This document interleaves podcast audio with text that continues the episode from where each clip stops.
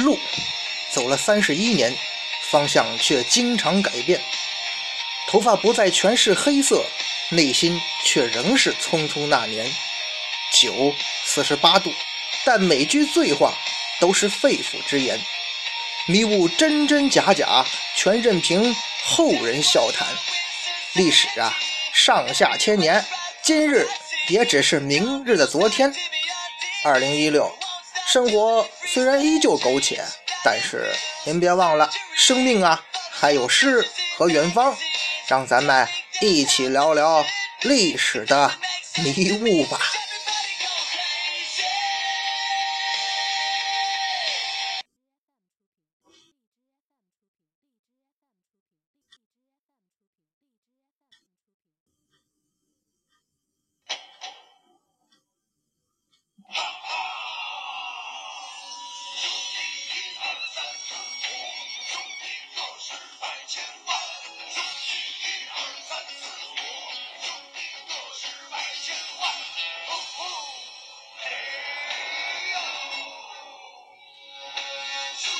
一壶浊酒论古今，笑谈历史风云。哎，各位好，欢迎收听文昌书馆为您出品的节目，我是主播君南，说水浒道好汉。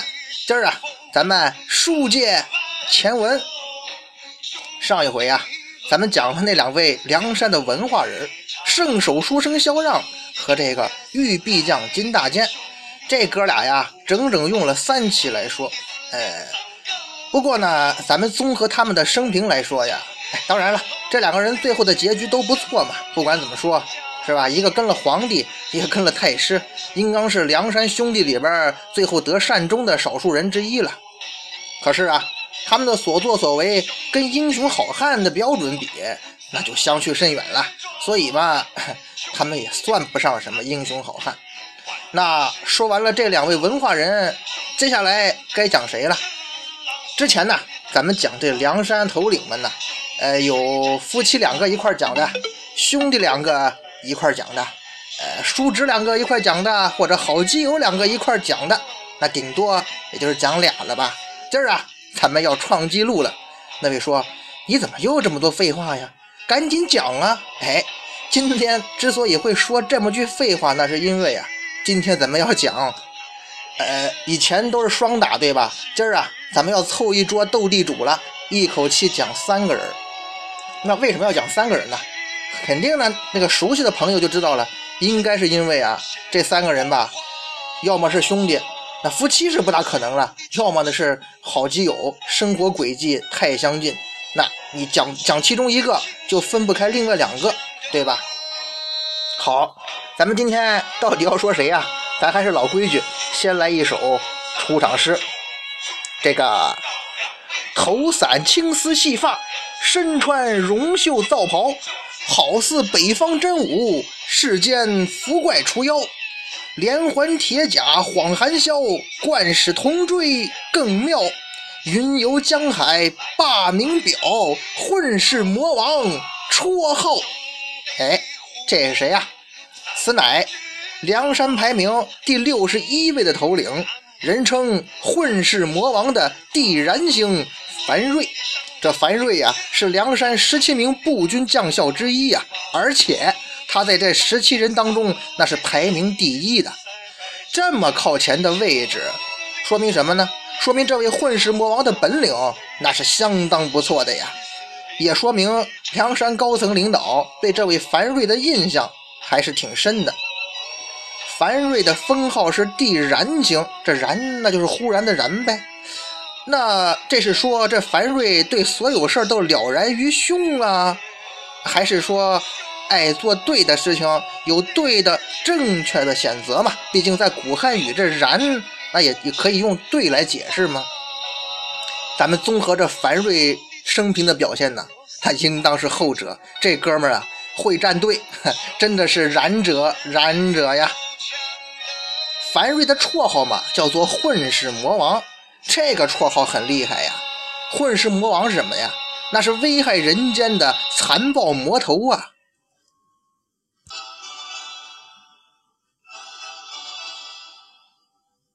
除了这个解释啊，有的时候呢，混世魔王也指那种天天吃喝玩乐、到处胡闹的有钱有势的子弟。哎，比方说这个《红楼梦》里头那贾宝玉，不就有过混世魔王的雅号吗？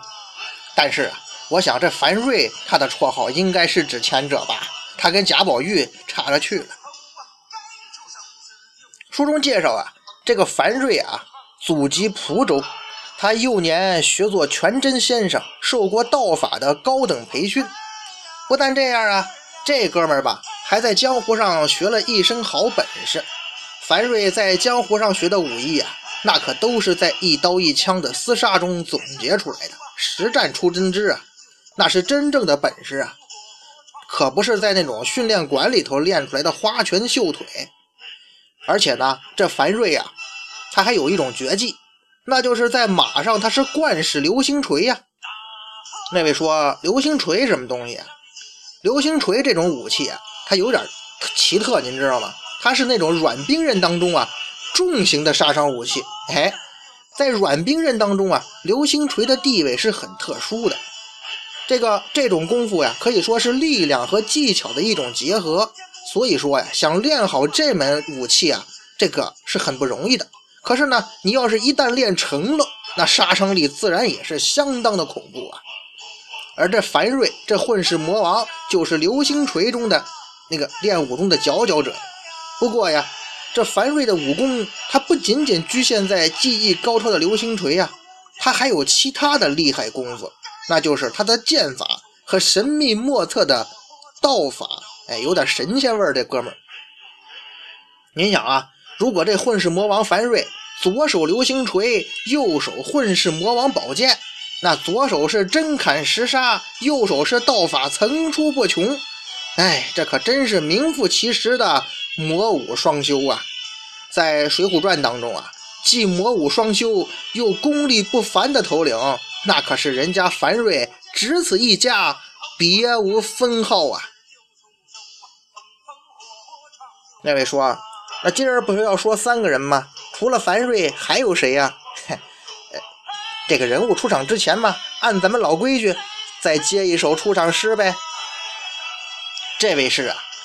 铁帽深遮顶，铜环半掩腮，棒牌悬兽面，飞刃插龙胎，脚道如烽火，身先降祸灾。哪吒号八臂，此事向冲来呀！这是谁呀？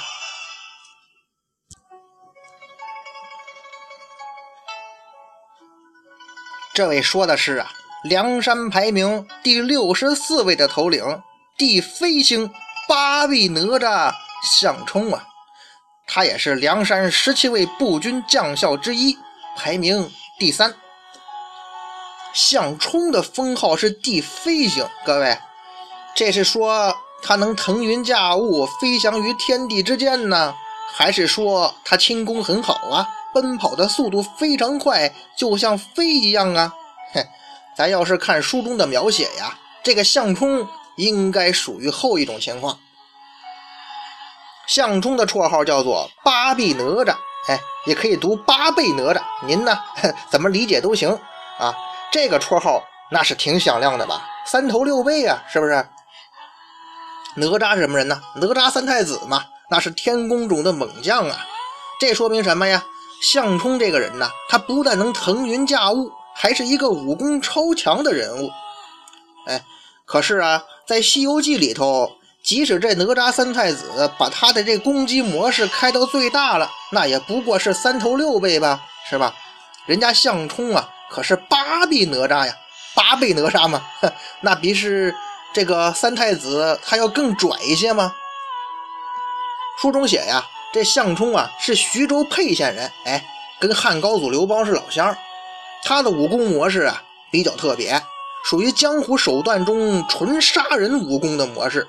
书中写呀，他左手一面团牌，右手铁标枪，那是攻中有守，守中带攻啊，是一位攻守兼备的步战高手。反正这形象怎么着都有点像那种古希腊标枪手靠拢似的，反正挺厉害。关键是什么呢？人这项冲的背后啊，还经常背着。四把飞刀，哎，这其实啊是他远程攻击的厉害手段。这哥们儿也是武装到牙齿了。今天咱们讲的这三位啊，其实都是芒砀山的这个土匪头领。这些人一看就是在江湖中搏杀已久啊，个个这都是这些武艺啊，都是杀人这个一招毙命的那种那种技艺哈。这个项冲的飞刀是很厉害，百步之内那是百发百中啊。那这个项冲可以算是当时江湖上有名的小项飞刀了吧？在《水浒传》这本书当中啊，有好几个用飞刀当暗器的人呐，都是高手。比方说咱们前面提过的扑天雕李应，这八臂哪吒项冲啊，和方腊方面的那个杜威。由于扑天雕李应在上梁山坡之前呢，人是有名的大财主啊，家里有钱，很少有机会去施展这飞刀绝技，是不是？所以呢，他的飞刀啊。哼，咱们说呀，这唬人道具的成分呢比较高。即使说你飞刀有那个功夫，你又没机会施展，时间长了难免技艺生疏嘛，是不是？到了梁山之后啊，他又身居这个梁山高层，很少有到两军阵前去舍命厮杀的机会。所以这李应的飞刀功夫，这功力到底怎么样，咱们真是不得而知啊。而人家项冲则不然了，他的功夫是经受过血与火的考验的，那是在血腥的江湖厮杀当中，人家磨练出来的。所以说呀，这项冲是真正的飞刀高手。当然了，比较遗憾的是什么呢？项冲啊，在后来征讨方腊的战争当中啊，他没有机会跟那位惯使六口飞刀的杜威交手，哎，所以呢，咱们也无从得知啊。这两位到底谁的飞刀功夫那是更高一筹啊？说完了樊瑞和项冲，今天咱们要说的第三位哥们儿也要出场了，来出场小诗一首啊！这个应盖盔兜顶，炮遮铁眼金，胸藏拖地胆，毛盖杀人心呐！飞刃七秀玉。满牌满画金，飞天号大圣，李衮众人亲。嘿嘿，这是钦佩那个钦哈。这是说的谁呀？此乃梁山排名第六十五位的头领，地走星，人称飞天大圣的李衮。这是梁山十七位步军将校之一呀。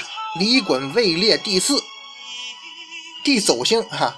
前面前面这个，呃，项冲是地飞星，这地走星的由来啊，应该跟项冲有些相像，也是说这位李衮呢，善于奔跑，而且速度非常快。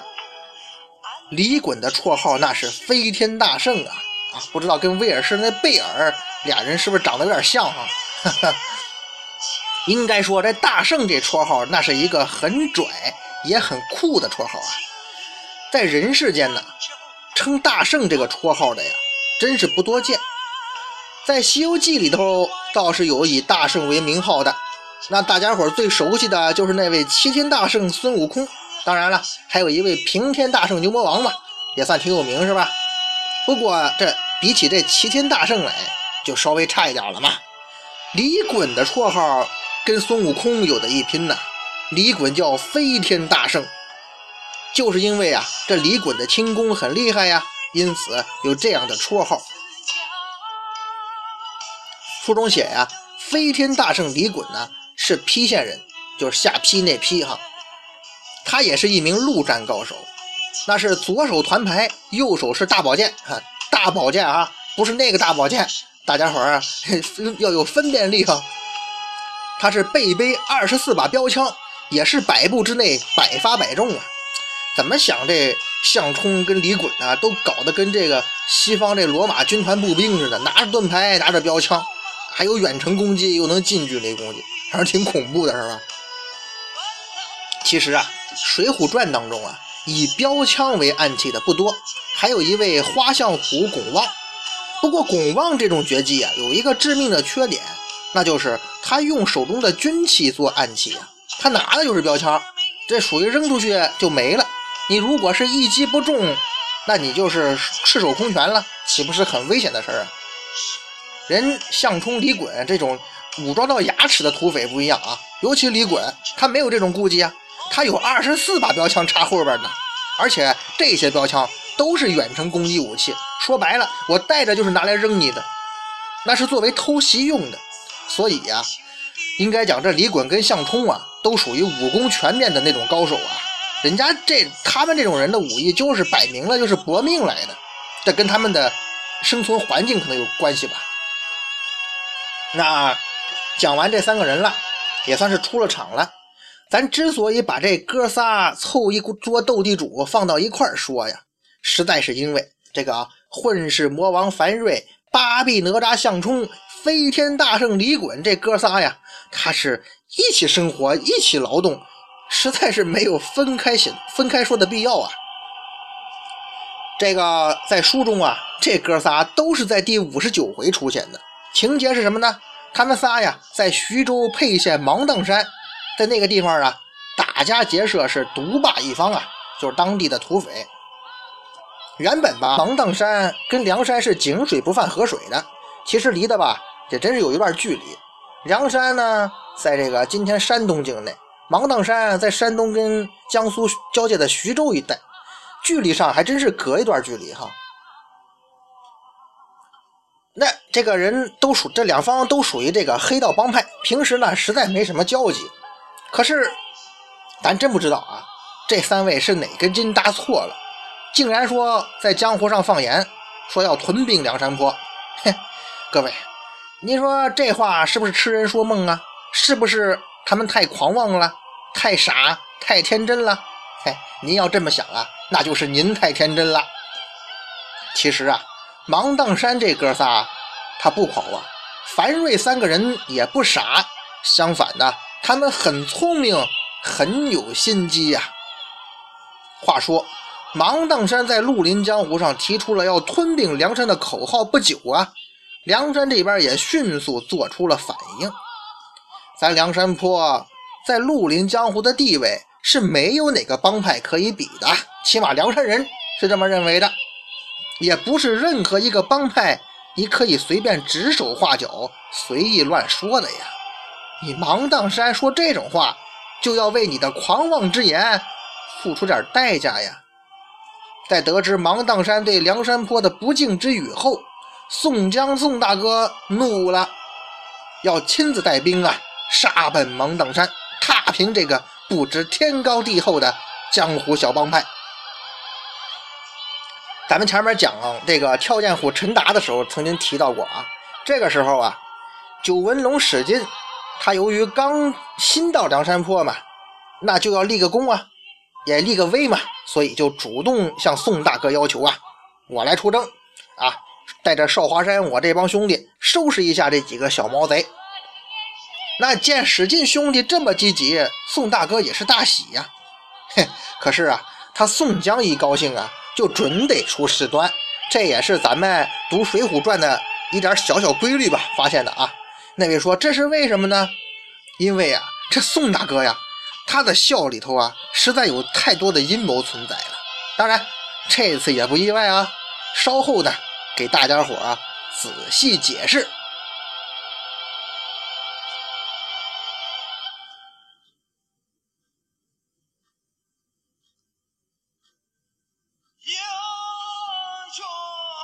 于是啊，被梁山收编的这少华山一帮人，就在老大史进的率领下，他是气势汹汹的杀奔芒砀山而来呀。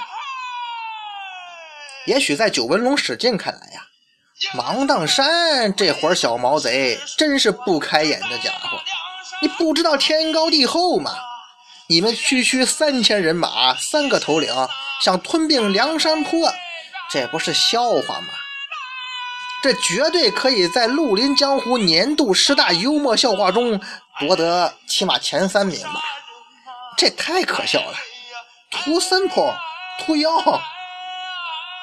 不过呢，我们少华山还是应该感谢这三个家伙呀。为什么呢？没有这三个蠢货，咱们这帮人怎么有机会立功呢？怎么能够在梁山泊这么多帮派中抢得这个表现的机会呢？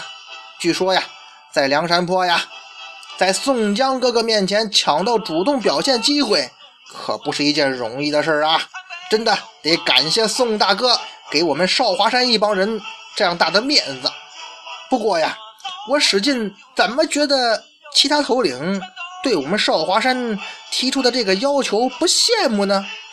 哎呀，不但这样，那帮人。看我们的眼神怎么也这么怪异呀？让这九纹龙史进没想到的是啊，宋江宋大哥答应你的请求其实是有原因的，不是你史进想的那么简单。史进他万万没想到的是，这一次出征啊，不但没有争气，反而是大败而回呀。史进更万万没想到的是什么呢？自此之后啊，这九纹龙啊，对暗器算是有了心理阴影啊。只要是遇到暗器，他就会吃亏呀。